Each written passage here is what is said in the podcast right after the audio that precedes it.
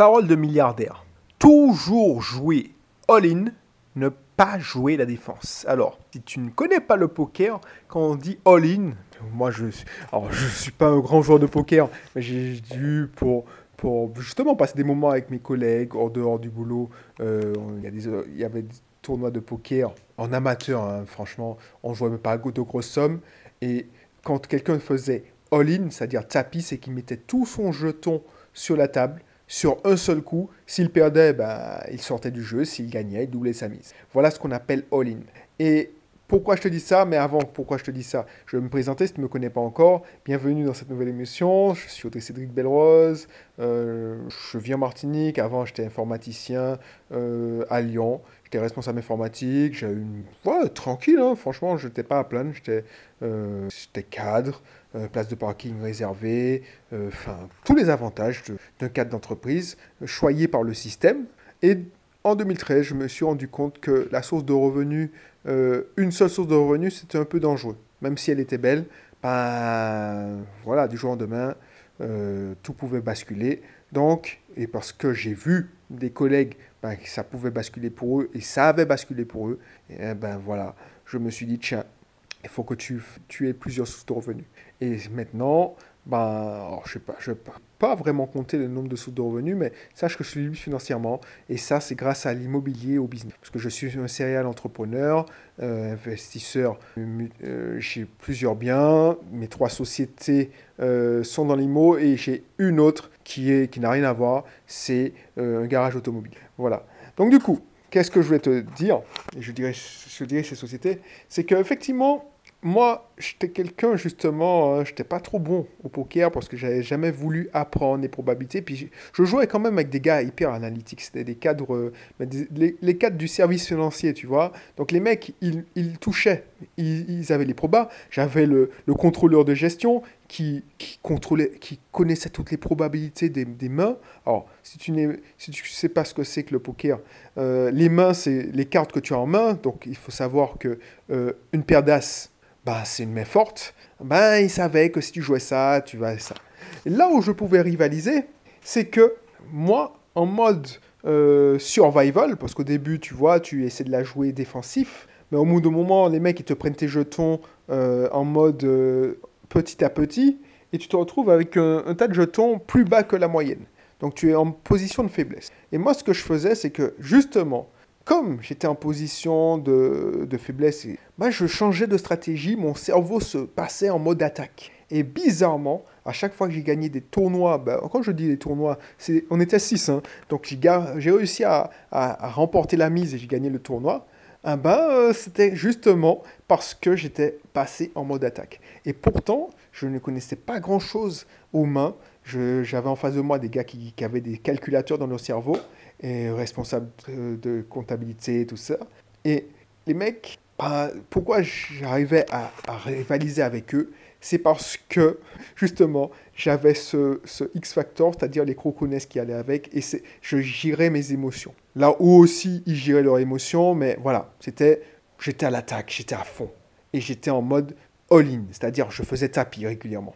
Et du coup, ça a changé les règles du jeu. Et quand j'ai entendu ça, c'est la même conférence, c'est le même milliardaire de l'épisode précédent, il a dit ça. Deux choses que je suis retenu de lui, c'est que lui, parce qu'on lui demande, ouais, mon gars, tu es quand même milliard, multimilliardaire, t'as ça, t'as une équipe de basket, t'as ci, t'as ça, mais qu'est-ce qui te permet de tenir? Voilà, euh, t'as pas que 2 milliards, euh, t'es multimilliardaire. Donc, enfin, c'est multimilliardaire, 2 milliards, c'est multimilliardaire, mais qu'est-ce qui te permet de, de voilà, tu as 900 restos, tu as, une équipe de basket, tu investis ça, tu fais de... Pourquoi tu, tu continues, quoi? La plupart des gens auraient dit, ah ben, juste au million, multimillion, ils seraient, ils seraient restés là, et puis ils auraient profité de la vie. Effectivement, euh, je me dis, je me disais, hein, quand j'étais sur ce chemin de la liberté financière, je continue, hein, il n'y a pas d'arrivée, il n'y a pas de ligne d'arrivée. Mais quand j'étais en mode salarié et je visais cette liberté financière, et ouais, moi je m'arrêtais dès que je, je de quoi vivre. Et, et voilà, euh, une fois que j'aurais payé tous les crédits de tous les biens immobiliers, ben je, serais, je, serais riche comme Crésus. Déjà, ça me permet d'être libre financièrement. Mais là, franchement, j'aurais de quoi faire et je ne saurais pas quoi faire de mon fric. Quoi. Et, et effectivement, toi, tu, quand tu regardes des, des Elon Musk, des Jeff Bezos, tu te dis, mais pourquoi les gars courent après tout ça, quoi? Mais en fait, parce que les mecs se font chier, tout simplement. Et en fait, qu'est-ce qui les anime? C'est qu'ils savent que s'ils ne, ils ne, ne grandissent pas, ils régressent. C'est-à-dire que nous, les êtres humains, on est les seuls à, avoir inventé le mot stable. Ouais, je me stabilise. Euh, surtout les mecs qui disent ça, euh, pour qui gèrent des entreprises. Allez, je, cette année, je, me stabilise, je reste stable, je fais ça, je fais. Euh, la stabilité n'existe pas. Même quand tu, tu, es en train de, tu es là, tu, tu vis, tu n'es pas stable. Là, je, je, parle, je suis posé, mais mon corps n'est pas stable. Déjà, les atomes résonnent. Ensuite, dans mon cœur bat. Donc, je sais pas, il n'y a pas de stabilité. Dans la nature, ça n'existe pas.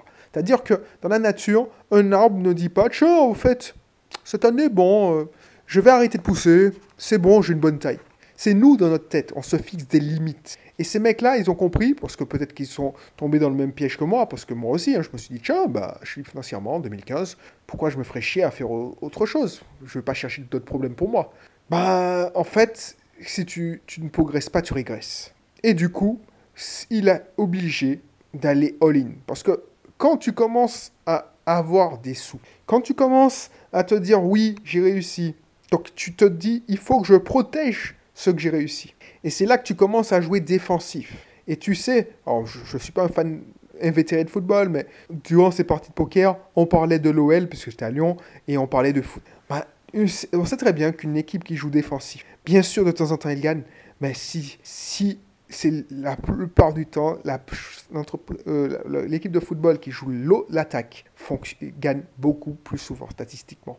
Donc du coup, les gars, ils savent ça. C'est-à-dire que tu as pas... Voilà, il faut que tu aies un moteur pour te permettre de bouger. Parce que tu as tout. Donc du coup, tu sais que si tu as tout, tu vas perdre... Enfin, tu vas te laisser aller, tu vas profiter de la vie, tu vas peut-être rentrer dans, dans l'alcool. Euh, et pire... Euh, voilà, la nature a horreur du vide. Donc du coup, les mecs, ce qu'ils disent, c'est que, et c'est ce qu'il a dit, et ça m'a fait réfléchir, dit voilà, quand je vais dans un... Voilà, qu'est-ce qui me motive, c'est que je vais toujours et je fais tapis. C'est-à-dire, quand il dit tapis, il va pas miser toute sa fortune euh, sur un coup. Mais toute son énergie est focalisée sur le coup. Il va pas là en disant ouais je fais un coup mais on sait jamais ouais peut-être que ça va marcher allez j'y mets j'y vais pas à fond. Non le mec quand il y va il y va à fond et il me fait tapis et déploie toute son énergie. Et c'est comme ça qu'il réussit. Et c'est comme ça que c'est comme ça qu'il arrive à trouver, alors, euh, à trouver des nouveaux projets. C'est-à-dire que il a un, objectif hallucinant. un ben, une fois que cet objectif est fini, il se repose pas sur les lauriers, il en définit un, un beaucoup plus gros. Et du coup, il y va all-in. Parce que si tu définis un objectif pépère, c'est-à-dire que tu as fait un gros truc, genre, et ça, ça arrive souvent à mes clients, on a fait, euh, je sais pas moi, on a acheté, un, je sais pas moi, un T4. On a acheté un T4. On l'a mis en location. Les clients, ils veulent pas, 90% euh, de mes clients ne veulent pas revenir dans un studio. Ils veulent passer à l'étape supérieure, c'est-à-dire l'immeuble de rapport. Ben, c'est la même chose. C'est l'être humain, c'est comme ça. Donc, c'est pour ça que si tu y vas, tu dis bon, allez, je vais assurer, j'ai fait un T4, et puis je vais racheter un studio, je crois moi, le studio, il va te prendre beaucoup plus de temps, parce que ça va pas te motiver, ça va pas t'exciter, tu vas te dire, ouais, bof, j'ai déjà fait, encore, c'est moins de locataires à trouver, euh, non, c'est bon. Et toi, alors, tu as du plaisir, oui, mais franchement, tu as moins d'excitation que si tu étais en train de tester l'immeuble le, l'immeuble et essayer de faire l'acquisition d'un immeuble. Voilà. Donc du coup, eux, c'est la même chose. Sauf que nous, on, nous c'est normal. C'est-à-dire que toi, imagine, tu t'es dit, tiens, alors je sais pas si tu, tu, achètes des actions, mais euh, je sais pas, qu'est-ce que tu peux faire Voilà, tu... J'essaie de trouver un exemple de la vie de tous les jours. Oui, effectivement, voilà, je trouve un exemple. Quand tu as, euh, tu as, tu as eu ta première voiture, moi, ma première voiture, j'empruntais la voiture de ma mère, c'était l'Opel euh, Corsa. Ensuite, quand je suis allé en métropole, un moment, alors, à Lyon, on n'en a pas besoin hein, de voiture, mais bon, je me suis dit, j'aimerais bien euh, ne pas perdre la main, je vais prendre une petite voiture, et j'ai acheté la 106 d'un collègue, donc ça remonte. Hein. La 106 de collègue, c'est une voiture qui avait déjà vécu, elle avait 7 ans, 8 ans, et franchement, elle faisait le job. Et puis, euh, la voiture est tombée en panne, on m'a passé une, une à l'époque c'était la i30 mais qui, avait un moteur qui pulsait. Bah, quand j'ai récupéré ma, ma 106, je trouvais qu'elle avançait pas. Je me dis ah non, je peux plus revenir dans cette 106. Il faut que j'achète euh, une nouvelle voiture. Et j'ai acheté une 207. Une fois que tu as acheté une 207, tu dis bon, allez, je prends la 208, mais pas avec plus d'options. Et tu vois, tu, tu essaies de faire crescendo. Alors c'est facile parce que tu te vois plus. C'est comme quand tu étais étudiant, tu étais peut-être dans un studio ou tu étais en colocation. Maintenant, tu te vois plus revivre en colocation. Alors je sais pas quel âge que tu as, mais quand, si tu as mon âge, tu te vois plus revivre en colocation, sauf si, voilà, tu es célibataire et puis euh, c'est un besoin pour toi pour rencontrer du monde, tu, tu une nouvelle vie. Mais quelqu'un qui est dans le mode classique et qui, qui est, qui, qui est avec, son, qui avec son, compagnon sa compagne, bah, tu te revois pas te remettre en colocation, alors que tu étais content quand tu étais étudiant. Mais c'est la même chose. Sauf que un truc qui nous paraît normal, pour nous, la normalité, c'est en fonction de... c'est tout est relatif. Un truc qui paraît normal pour nous, hein, on veut une plus grosse voiture, une voiture plus confortable, on veut une meilleure maison, on se voit pas revenir en appartement si on est, on est passé à la maison de plein pied. Eh ben, pour eux, c'est la même chose. C'est-à-dire que, ouais, faire une offre à un business à 100 millions alors que es milliardaire, ouais, c'est excitant, mais franchement, 500 000, ça me plaît plus. 500 millions, hein, voilà. Donc du coup, c'est comme ça que tu dis, ouais, et s'ils savent que, si tu, dis, ouais, mais puis ouais, une offre à 100 millions, c'est génial. Alors, une offre à 1 million, euh, voilà, c'est puissant, hein. Eux, ça les fait même pas rêver, tu vois, parce que ils l'ont déjà fait. Donc ils sont obligés et ils seront pas all-in, ils seront pas tapis. Et ils savent que très bien que pour réussir, il faut être à fond. Parce que pour résoudre des problèmes de milliardaires, il faut être milliardaire, et, il faut avoir l'état d'esprit du milliardaire, il faut avoir l'énergie du milliardaire et l'implication du milliardaire. Donc euh, lui, un petit projet à un million, voilà, il sait que ça l'intéresse pas. C'est pour ça que quand il a dit ça, ça m'a surpris. Je me dis, ouais, effectivement. Et j'ai compris, parce que j'ai ramené ça à mon niveau, et je me suis dit, ah ouais, quand même. Donc j'espère que tu as compris ce que je voulais dire, parce que ça c'est hyper intéressant, je trouve, de comprendre, à comprendre. Et puis, n'hésite pas, hein, si tu veux euh, garder le contact, tu veux en savoir plus, tu as, tu as entrepris le chemin de la liberté financière, tu veux plus d'explications, tu veux en savoir plus sur les SCI, par exemple, la colocation, enfin, l'investissement immobilier, et voilà, bah, n'hésite pas à t'inscrire dans dans un, dans un, de, mes, dans un de mes webinaires ou récupérer une de mes formations. On te, tu vas entrer tes... Bon, tu connais la, suite. Hein, tu, vas entrer, tu vas inscrire ton email et tu pourras...